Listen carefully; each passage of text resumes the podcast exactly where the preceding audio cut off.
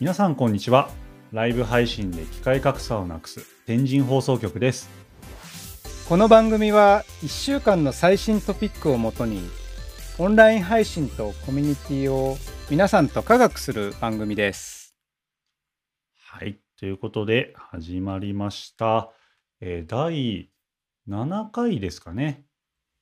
いやー来ましたね。来ましたか？7回来ましたか？ラッキーセブンじゃないですか。そうですね。ラッキーな回になりますね。さっきもスライドゥのね会議室ナンバー7777とかいいいいアイデアだなと。イベントのね。そういう思いました。そういう細かいちっちゃなところでも盛り上げってできるんだなと思いましたね。うーん。今日はね、あのー先ほどまで JTUG、えージャパンタブローユーザーグループのですね、配信のお手伝いをしてきた、まあ、ばかりの2人なんですけれども、まあ、その興奮冷めやらぬ中、話したいことはですね、もういっぱいあるんですが、そうですねはい。よかったですよね。いやーなんかこう我に返ったというか原点に戻った感じしましたよねありました、ありました。まあ、ちょっとね、そんな話もですね、今日はいっぱいしていきたいと思うんですけれども、えっと、まあ、それちょっと後半の方にさせていただくとして、えーまあ、1週間のですね、最新トピックをもとに、えー話していくということで、まあ、最初、先にですね、いくつかちょっとトピックを拾いながら、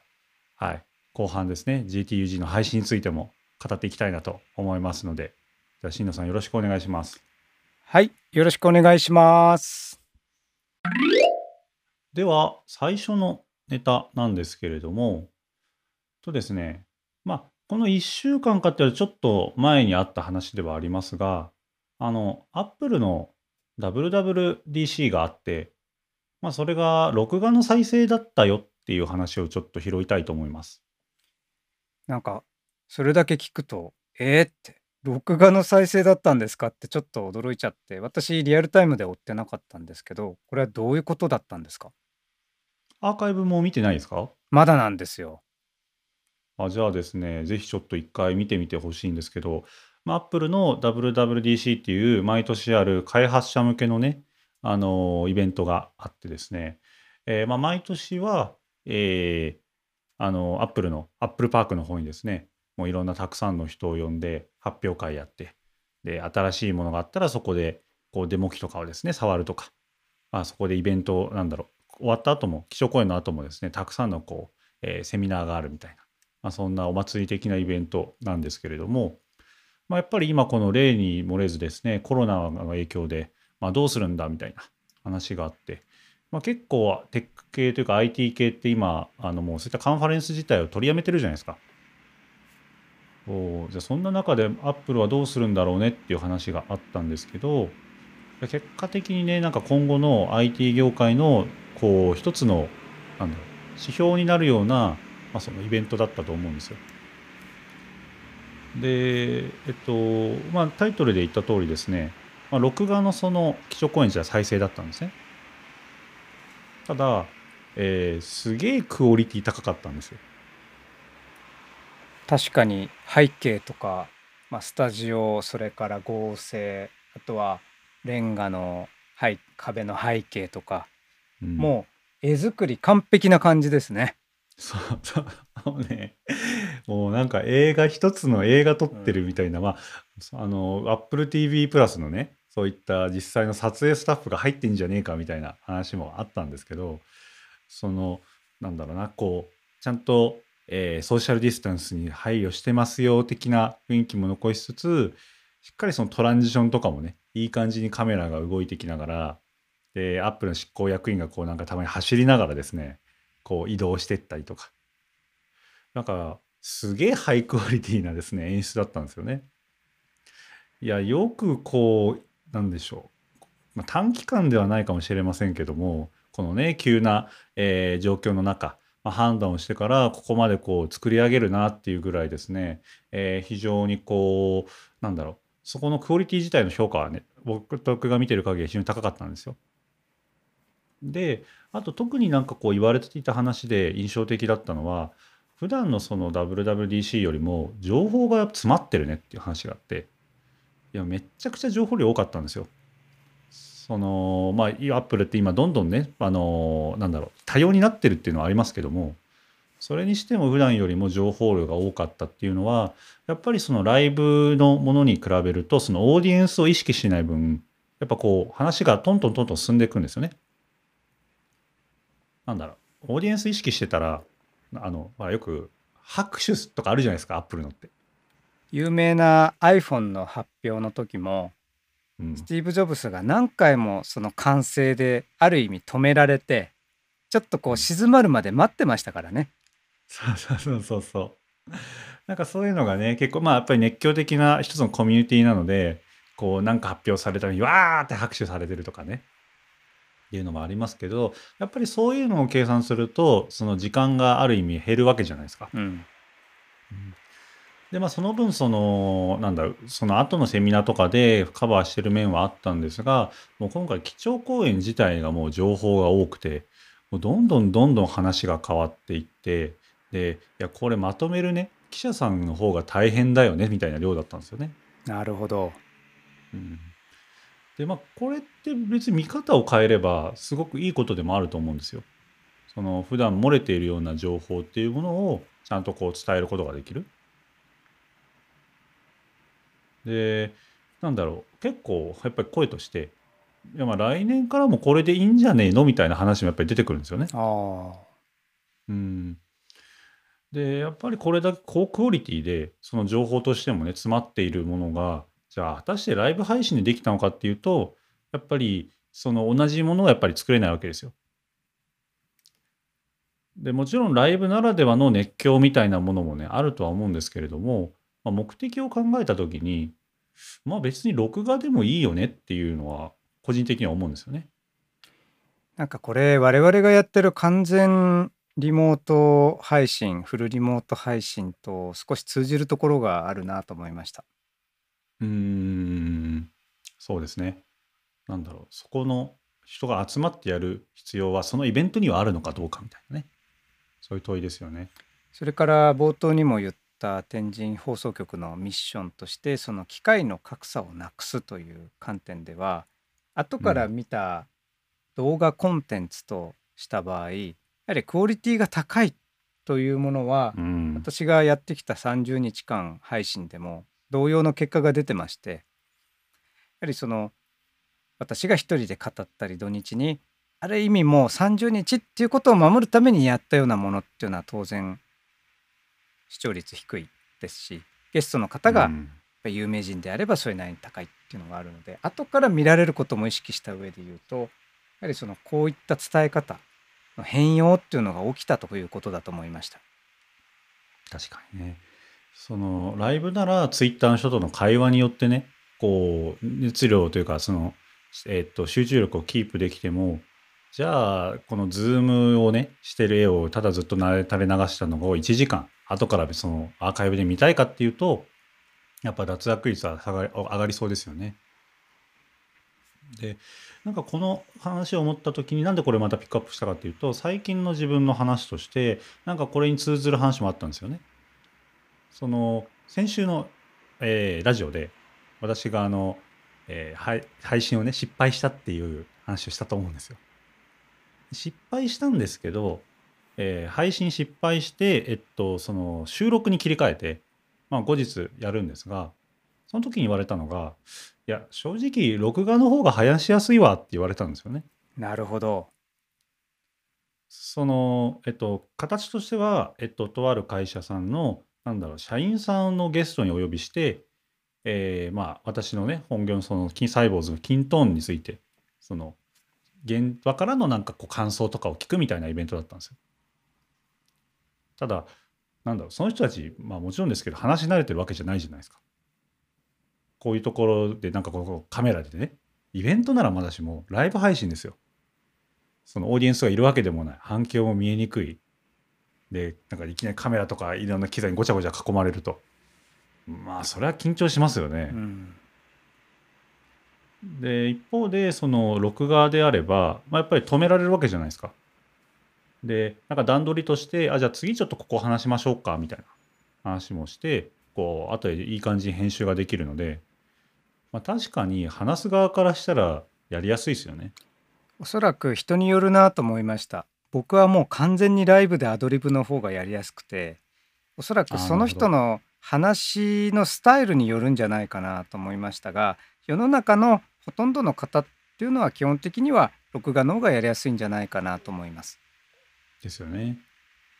そうで、えっとまあ、そのイベント自体は、えーその時録画に切り替えたものを、えーある程度ね僕の方で編集して、えーそれこそまあテロップとかちょっとこう効果音とかね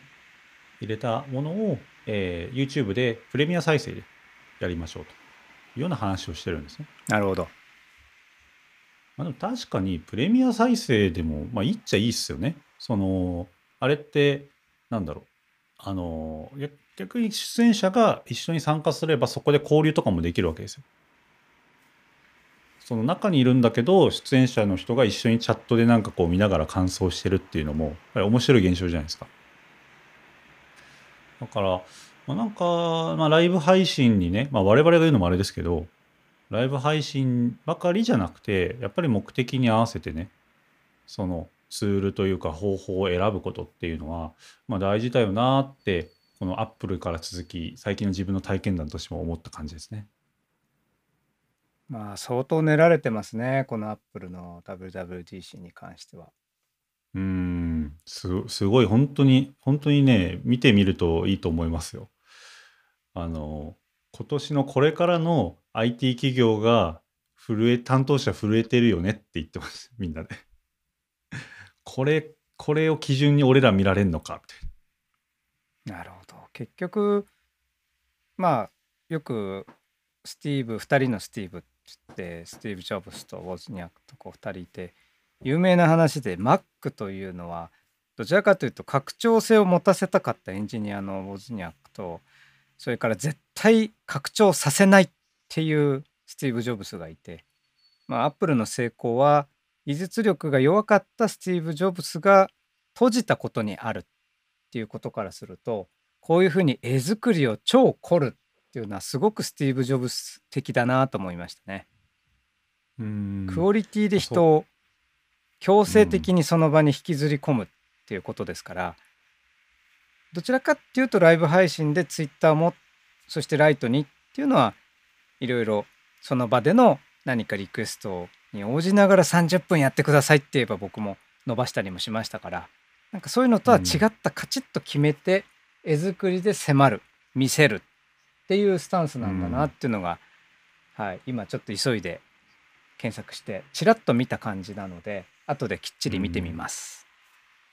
そうですよね。やっぱり正面からねぶつかってきてる感ありますよね。うん。それこそその僕のさっきのね、えっと、今録画に切り替えたやつもまあテレビほどとは言わないんですけどそのテロップがあったりとかそのサウンドエフェクトでねなんかピロンって言うとかあとなんか右上とかに今話してるテーマがこうニョキってこう出てきてテレビのようになんかこうみあるとかやっぱそういうのがあるだけで全然見やすいなっていうのは自分自身も今編集してて思いますしやっぱり一つのアーカイブとしては長くこう見られるコンテンツにはなるなと思ったんですよね。だからまあライブ配信はそれはそれでその今の熱狂というか人たちのインタラクティブ性を高めるのにやっぱりもちろんいいしあと新藤さんが前回の、えー、とラジオで言ったのだと、まあ、編集しなくていい良さみたいなのもねやっぱりあってそれが合う目的のものであればやっぱりすごくいいんですけど同時にやっぱりたくさんの人に見てほしいとか長く見てほしいとか単純にこうクオリティを上げたいっていう意味だと録画っていうのはやっぱり一つの選択肢としてはあった方がいいしあとはなんだっけな最近なんか増えてるなと思うのはライブ配信の部分で録画を流したいとか。あの登壇者の一人は録画の再生でいいですかとか。そうですね。多いですね。うん。ちょっとこう配信する側からすると結構めんどくさいことが多いのでできれば避けたいんですけど。まあなんかそういうのもありますよね。だからまあなんかこうライブ配信だけじゃなくてなんか目的をやっぱり考えるっていうのは忘れちゃいけなくてなんだ目的思考であれみたいなね。ところを改めて思ったイベントでしたね。まあ、ある意味現場の熱狂という要素が全く差し引かれた場において動画というアーカイブの動画の場においては相当人の心を動かすっていうことは成功してるんじゃないでしょうか。この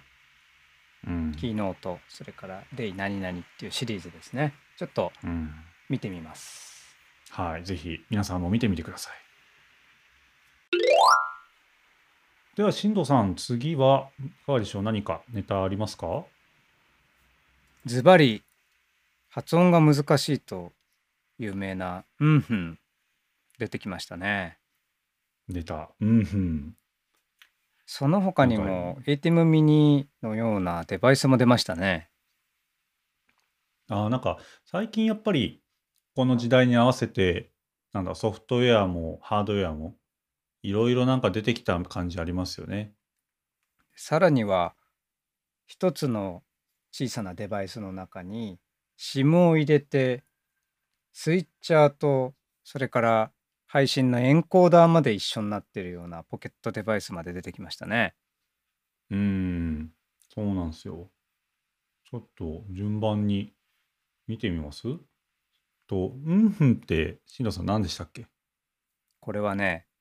いわゆるバーチャルカメラに入る手前のエフェクトを含めもうみんな待ってたんじゃないでしょうかねつまりこのズームとかいろんなカメラの映像を enrich するっていうそれはソフトウェア的に行うものですよね。これはあれですよね、あのこう、よくあるニュースの天気予報とかのものとかが多分イメージとして湧きやすいかもしれないですね。ズームのバーチャル背景よりももっといろんなことリッチにやりたいぜみたいなノリのツールですよね。うん。あれですよね、バーチャル背景の、まあ、背景に映すのが、こう、なんだろうな、パワポとか、その動かせるコンテンツになってるってことですよね。これは静的なねもんじゃなくて動的なものというか。これは本当強いですね。うん。ちなみに、えっと、うんふんだけだと、こう、本当の名前が見えにくいので、一応言うと、MMHMM で、うんふん、うんうんふんなんですよね。これねネーミング一回で思いますね。まあまさにねあのテレビでやってるようなこうなんでしょう綺麗ななんか画面を指さしながらやるあの実際モニターとか置いたりプロジェクターとかで映したものを背景にやっても綺麗に映んないじゃないですか。あのなんか光の加減とかね。ちょっと薄く見えちゃって。まあなんかこれもう本当に出てすぐに買収されそうな匂いしますね。こんないいもの。本当にできたらね。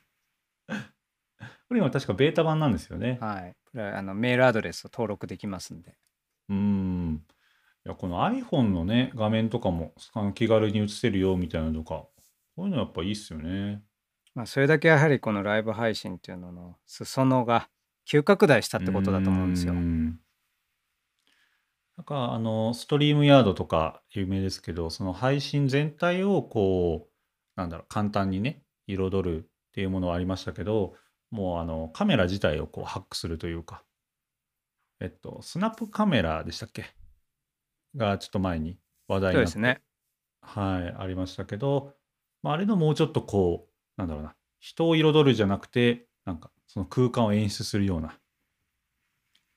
いやー、こういうの増えてくんでしょうね、多分。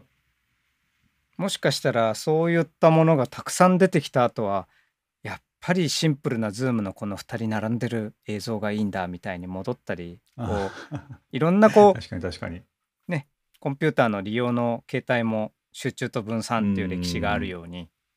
またシンプルに戻りたいっていうのはまあ数年先なんでしょうけど当面はやっぱりそのリッチにやりたいっていうのでわ湧いていくでしょうねこううん気持ちが。そうですね。コルとコルでね、まあ、ソフトウェアで楽になってはいるとはいえ、やっぱいろいろ考えることが増えますからね。プラスそのいわゆる絵作りの部分だけやっても仕方なくて、まあ、この後お話しするやはりコミュニティの場合熱量とか運営のスキルとかそこもですねうん熱量に大きく関わってくる要素ですから、まあ、この後ね話しますけどもそれぐらい2人とも話したくてしょうがないっていうほどうずうずしてね そういうイベントでしたけどね。はい。やっぱね、まあ、絵作りってこう、表面的なところでありますからね。まあ、そこが人の心を動かす場合もあるけどもそれが標準になってしまった場合どう差別化するのかっていうと、うん、あとは本人の能力になってきますからそうですね。あまあ奥が深いですね。うんそう一応さっき、えっと、進藤さんに言ってもらったのだと、まあ、ハードウェアでもいろいろ出てきてますよっていうことで、えっと、ちょっと概要欄にも載せておきますが、なんか最近、あの、Facebook の方のそういった配信の技術者コミュニティとかで話題になってたものとして、えーデバイスウェルというですね、あの、なんか ATEM ミニの、こう、簡易版といえばいいのかな？まあ、廉価版というか、まあ、ATM 的なものを、まあ、あの中国かな？のこう業者さんがなんだろうな作ってるというまあこう実際 Amazon の写真見ると、まあ、確かになんかこう手手抜き感あるというかこう プロダクトとしてはちょっと心配になる雰囲気なんですけど、えっと、ATM Pro が、えっと、あれが7万ぐらいですかね？そうですね。はい。で、こちらが5万切ってますので、まあまあ、こう、かなりお安くなっているというのとかですね。あとは、えっと、なんだろう、この、なんて言えばいいのかな、よろ、よろリブ、よろボックス。読み方が難しいですね。あの、アマゾンにはノーブランドって書いてあるんですけど、あの、SIM を入れられる、その、ATEM ミニプロ的な。うん。まあ、こちらちょっと高くてですね、11万9800円ということなんですけど、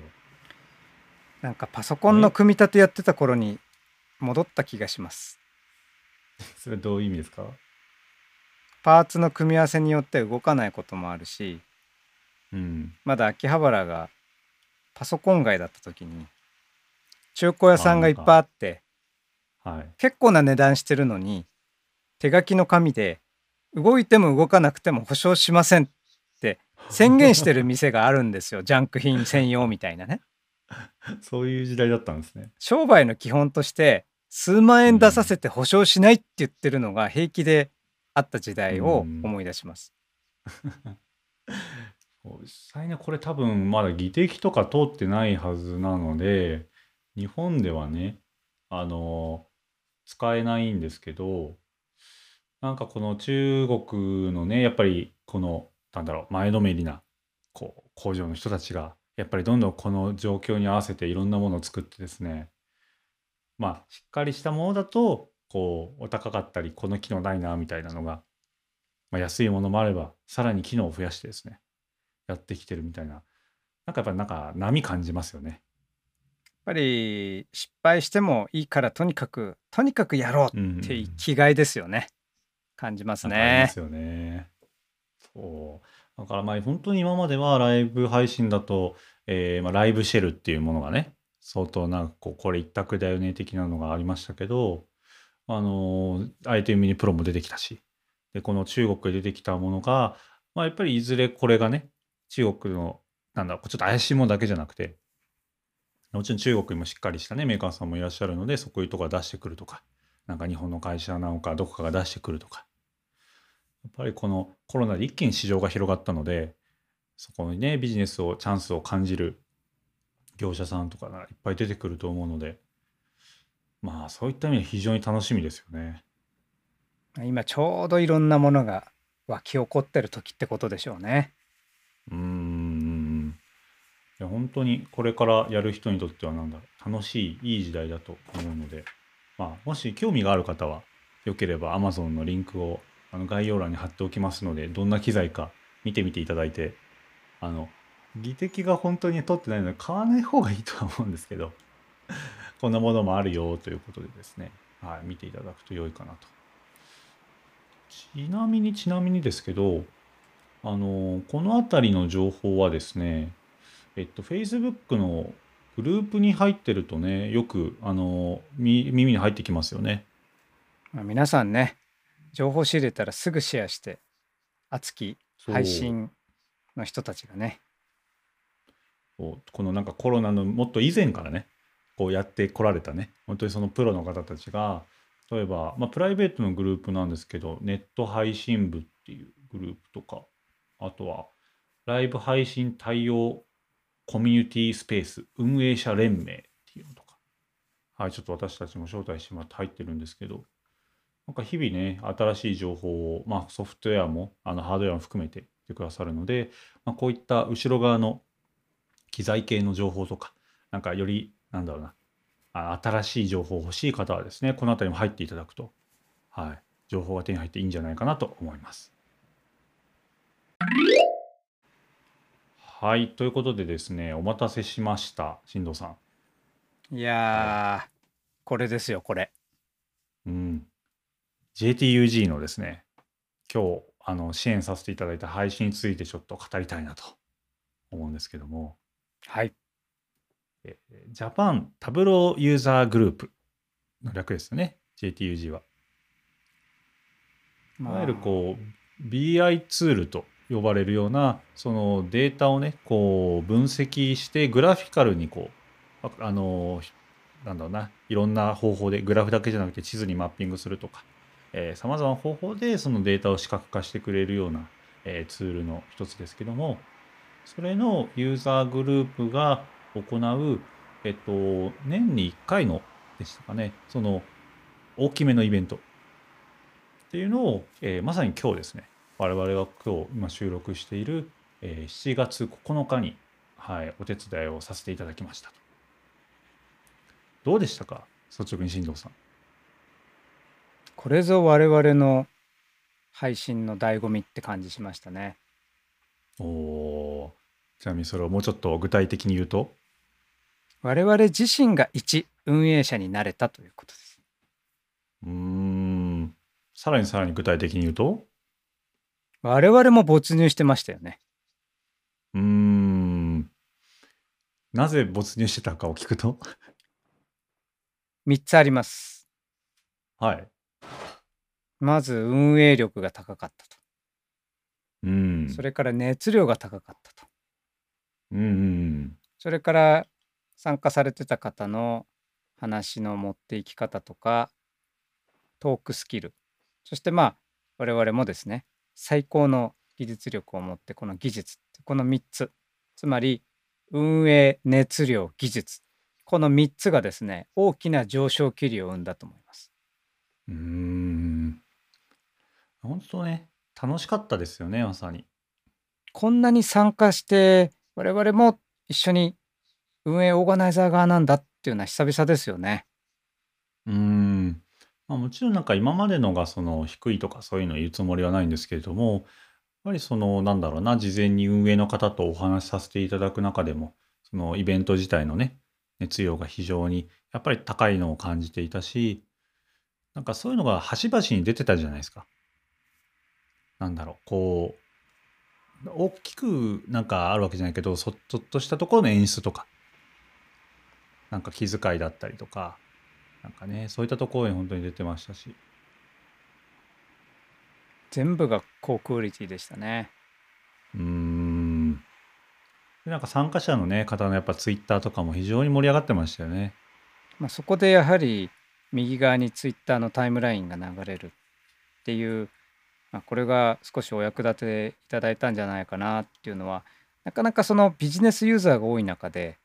ツイッター実はやってなかったんだけどやってみようかなみたいな人がいたらしいんですよ。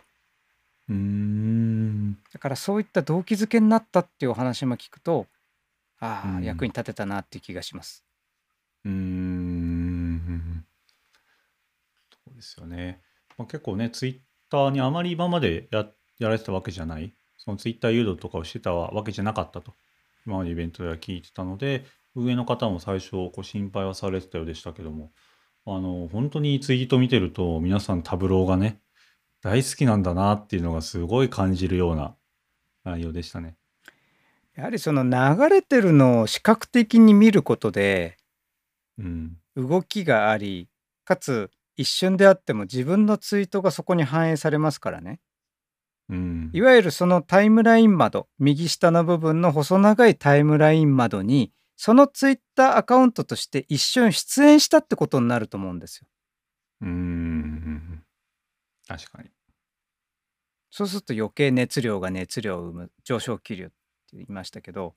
もう混然一体となって上に今日は登ってってる感じがしましたよね。うん。なんか個人的にですね、いいなって思ったその手法、もう具体的なその技というか、ところも紹介していいですか？ぜひお願いします。はい。その、まさにまあなんか熱量が出て現れだったなっていうようなところがいくつかあったんですけど、例えば休憩時間のスライド。あれがですね、すごい良くて、えっと、間に一回休憩時間ありましたよね。で、そこで、まあ、普段我々のこうお手伝いする配信だと、あの、なんか固定の映像、画面を映しといて、BGM 流しとくとか、あとは今まであったのだと2、3枚とかね、こうループして、パワポでループさせて BGM 流すみたいなのあったんですけど、今回何枚あったかな？なんか20枚ぐらいのスライドがあったはずなんですよね。いや、あれはね、私もびっくりしました、もらった時。なかなかねもうその時点で熱量の塊感じましたからね。うん。20枚スライド作るってこう発表でも大変じゃないですか。うんそれがね、その幕間ですよ。その間のね、まあ、PR 時間としてそんなに伝えたいことあるんだみたいな。で、まあ、ちょっとしたこう小ネタのね、スライドとかあったりしながら、えーいろんなね、助けてくれた、その協力者の紹介もあったりとか、なんかすごいそこにこう、愛を感じるというか、で実際それにツイッターの人たちも反応してたじゃないですか。なんか、こう、2、3枚だけかと思ったら、こんなにあんのかいみたいな。それはね伝わるんですよ。うーん、思いました。運営登壇側の熱量っていうのはオンラインでも伝わるんです。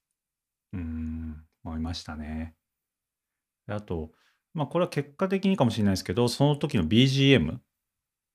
も、あのアップテンポな曲だったのが良かったなっていうのは思っていて、普段はこう、普段っていうのは僕らがね、お手伝いする時って、まあ、僕らが、えー一個こう決めているフリーの音が音源素材をね、こう流してるんですけど、結構こうなんだろう、落ち着いたというか、そんな、なんだろう、かもなく不可もなくみたいなね。そんな曲選んでるじゃないですか。まあそれに対して今日のはもうまさにカンファレンス会場で聞くようなまずその曲のセレクション、これ人によってはこだわらない人もいるし僕らも気づかなかったけどこんなにも人の精神面に影響を与えるんだなっていう気づきがありましたよね。ありましたよね。で、そこがこだわられてて、あの、開始前と休憩中と終了後、大きく3つのその流すポイントあるんですけど、全部違う曲をですね、送ってこられたんですよね。いや、すごいこだわりだなって思って。で、まあなんかそのグループのね、思い出の曲みたいなのもあったりするらしいんですけども、やっぱなんかそういったものを丁寧に丁寧にこうなんか配置されてるっていうのが、すごいこう印象的でしたね。そしてそれが伝わってきたということです我々にも。そう。僕らがこんだけ伝わるんだったらね、それはいつもグループにね、参加してるユーザーの方なんて絶対伝わるじゃないですか。いやー、参加してる人もこう、なんかこのあったかい感じを受けてたんだろうなってすごい思いましたね。ですからやはり BGM 一つとってもループしてフリー素材だって選び方をしたわけですけどしてきたわけですけどそうじゃなくてまあ今日は特に規模が大きかったんである意味バーチャルなカンファレンスと呼ばれる規模だったと思います。登録ベースでも700人超えていたのでまあそういった時でのいわゆる休憩時間幕間の演出の仕方っていうのは非常に気づきをいただいたイベントでしたね。うーん、確かに。なんか、やっぱり神は細部に宿る的なね。もうね教わった学ばせていただいたという形容がしたいそういうふうにこう思う本イベントでしたね。当ですよね。なんだろう、本当に言ってしまうとこう、こういうイベントを私たちとしてもそう支援したかったなっていう、なんか原点にまさに立ち返った感じありましたよね。まあ立ち戻った戻戻らせていただいたその何でしょ初心に帰らせてもらった感じですよね。うん。こうね、正直にぶっちゃけて言えば、その最近、えー我々の掲げていたミッションのね、そのライブ配信に機械格差をなくすみたいなのが、ちょっとこう僕らの中で、なんだろ、ふわふわしてたじゃないですか。その当初、えーそれこそ1月、今年の1月とかね、えー2月とか始めた時は、まだこんなコロナでのね、状況ではなくて、まあ、そのライブ配信自体も試したことも考えたこともない、えーイベント配信してみませんかみたいに言っても、いや、リアルでいいじゃんみたいな。いやいや、でもそれだと、この全国の人たちにね、繋がらないでしょ？だからちょっと配信こうやって簡単な方法もあるからやってみませんかっていうのを広げたいっていう僕らだったじゃないですか。そうなんですよ。それがね、コロナで一気にガラッと変わって、みんながそのライブ配信の方を向いちゃったから、なんか僕らからすると、あれ？もうなんか広まっちゃった？みたいな。とはいえ、うん。まあ、一度落ち着いたように見えて実はまた感染が増えておそらく今日だいたい500人ぐらいは継続的に視聴していただいてたかと思うんですけどその500人の方々におそらくああステイホームできててよかったなっていう安心も届けられたはずなんですよ。うんうんうん自分もそうですしやはり今まだまだ状況が見えない中で登壇する人も運営の人も我々側もステイホームでできたそして全部一つになれたと思うんですよね心一つにうん。うん。これ大きかったですよねうん。で、それをやっぱり安定的にこう配信するっていうところに関しては、やっぱり技術がまだいるんだなって思うんですよね。はい。3つ目に運営熱量技術。これうん技術大切ですよ。これなかったら今日はまたトラブルあったり途中で止まっちゃったりしたかもしれないんで、まあ我々もねいろいろ工夫してますからね、もちろんなんか単純にその Zoom をね、Zoom の機能で YouTube に配信するっていうだけなら、全然その安定してあのできるとは思うんですけど、なんだろうな、やっぱり規模に合わせてある程度こう、今回のような、なんだ、思いをこう注入したいと、なんだろう、無駄に凝りたいわけじゃないですよね。その運営の熱量、コミュニティの熱量っていうのを表すためにやりたいって思うものを実現しようとしたら、やっぱりこう、それ、ズームの YouTube 配信だけで足りないと。ただ、そうなればなるほど、こう、比例してリスクが上がるんですよね。まあ実は簡単そうに見えてやること増えますからご自身でですね、いくら Zoom 経由で YouTube ライブ簡単にポチができるようになったとしてもやはり日、今日自分も配信特に音声だとか運用のところでずっとモニタリングしてた時に気づいたんですよ。うん。これねまさしく運営とか登壇する方側からしてみればもう我々という配信周りを全部任せられる人たちが後ろにスタンバってるんだっていう安心感もきっと感じていただいたんじゃないかと。うん。つまりそういったところに専念する人がいることによって彼ら彼女らは非常にその集中できたうん、喋りと。運営のところに集中できたことのそのすいわゆる心の余裕がある意味もうちょっとこうやって熱量を担保しようっていう余裕が生まれて喋りにも出ただろうしそういうす心の余裕の余白の部分をですねよりそのお登壇者とか運営者の方々側に我々がそこを受け持つことでもたらされたんじゃないかなっていう実は気づきを得ました。うん。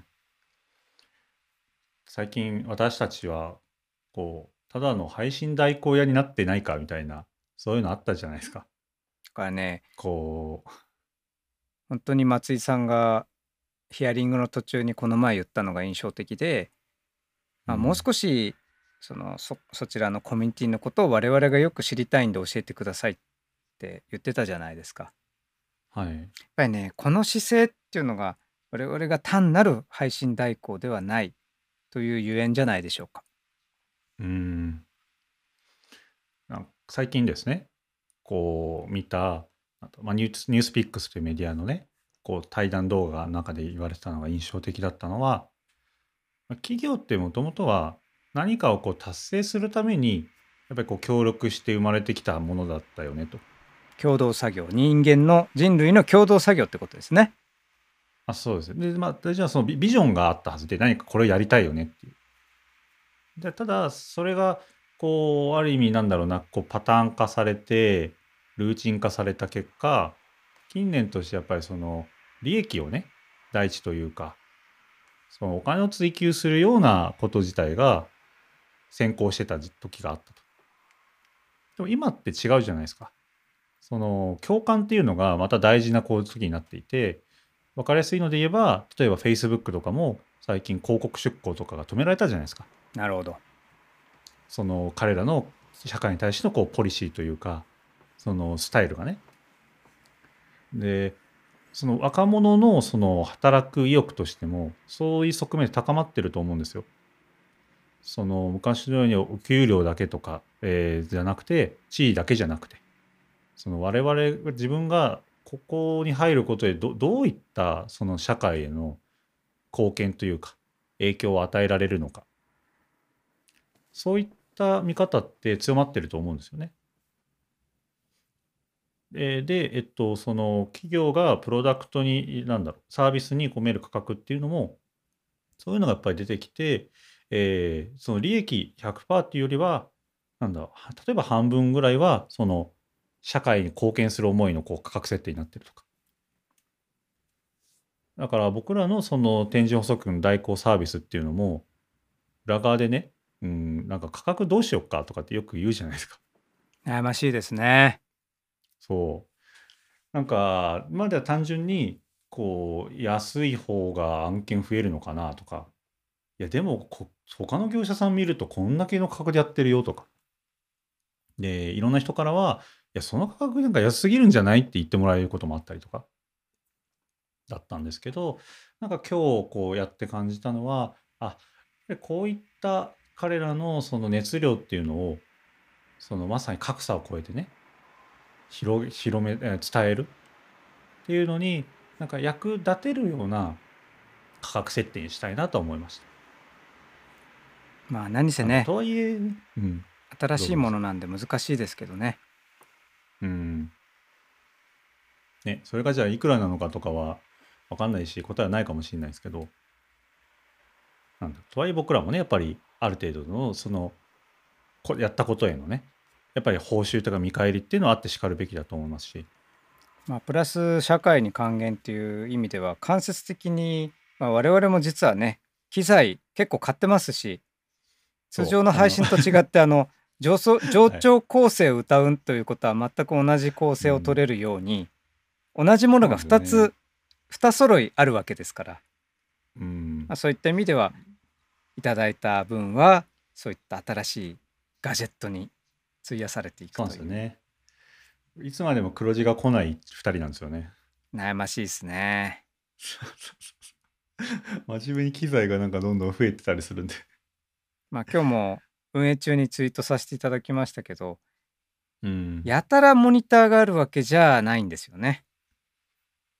あ、進藤さんの部屋ですか？やはり私の場合特にモニタリングしてそれこそモニタリングしてる部分が多いから、進行表それからツイッターツイートデッキ、それからバックアップ用に控えておく松井さんと同じ動きができるための機材うん。とかいろいろやっぱり画面いっぱい必要でしかもそれがそれぞれ別のマシンである方が安定しますからとかね。そうだったんですね。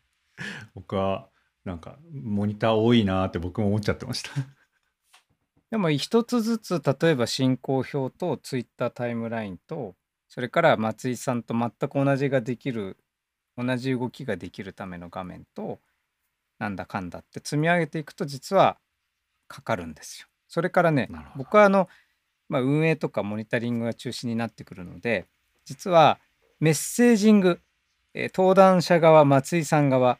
いろんな人とのメッセージングをするマシーンも別個に独立させてってるんですね。うーん。そういう冗長構成をまあだから若干若干というかだいぶ松井さんとは構成違うと思うんですけど はい。そういう冗長構成をとってます。うん。なるほどね。まあ、なんか今まで隠してたわけじゃないんですけど、こう僕らがやってるこのスタイルのね、えーノウハウっていうのも、なんかもっと発信はしたいんですよね。なんだろう。こう、僕はてっきりね、この僕らがやってることって、なんだろう、ある程度進めば、なんか行き着く先だと思ってたんですよ。その僕らも言ってだってね、そんな長年やってきた人じゃないじゃないですか。まあさっきのそれこそ Facebook のコミュニティの方々からしたらいきなり出てきた新参者ですからね。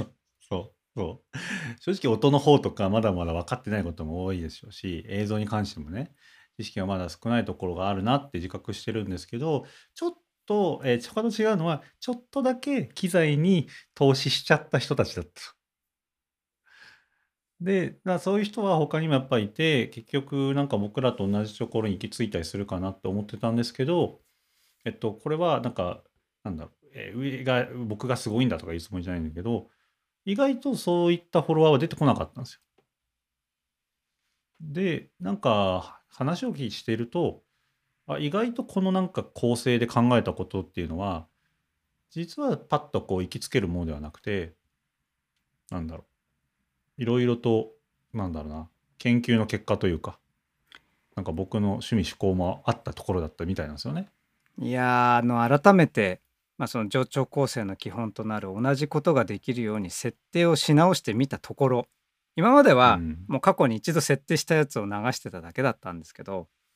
改めて自分でせ全部クリアして設定し直してみたわけですよ。はいはいはい。その時のねやっぱ松井さんすげえわっていうねもうよくこれ思いついたなと思いましたもん。ねそう進藤さんにもありがたいことにも言っていただけたんでまあやっぱりこのノウハウを発信する意味っていうのはありそうだなって最近思っていて。なかなかまあ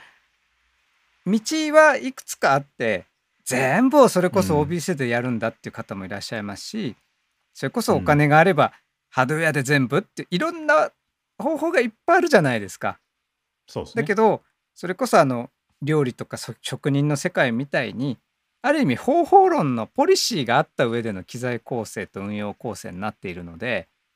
うーんこの不安定なものは最小限にとどめてあとはハードウェアでやった方が安定的だからこの構成なんですってまあなんとか流だから言うなれば松井流ですよね。それをねうん感じたんですよやっぱり僕も設定し直してみて。うーんなんでまあなんかか説明もねこう簡単じゃないというかなんかいろいろ前提をどう説明していこうかっていうのは難しさもあるのでなんかおいおい順番にはやっていこうかなと思うんですけど、えーちょっとね自分がどんな風に考えてこうなったかみたいなのは整理していきたいなとは思っていますしなんかそういうのも含めて今回の JTUG で改めてその僕らのライブ配信で機械格差をなくすっていうミッションになんだろうなんか立ち返れたというかあこれ掲げててよかったなって思いましたね。やっぱり一番嬉しかったのが我々のミッション何をどうやってるのかっていうところを事前に運営の方々がやはりよく知ろうとする好奇心興味そしてレスペクトを持っていただいてるっていうことをその会の進行の中で表してくれたことだと思うんですよ。うん。機械格差をなくすとかつまり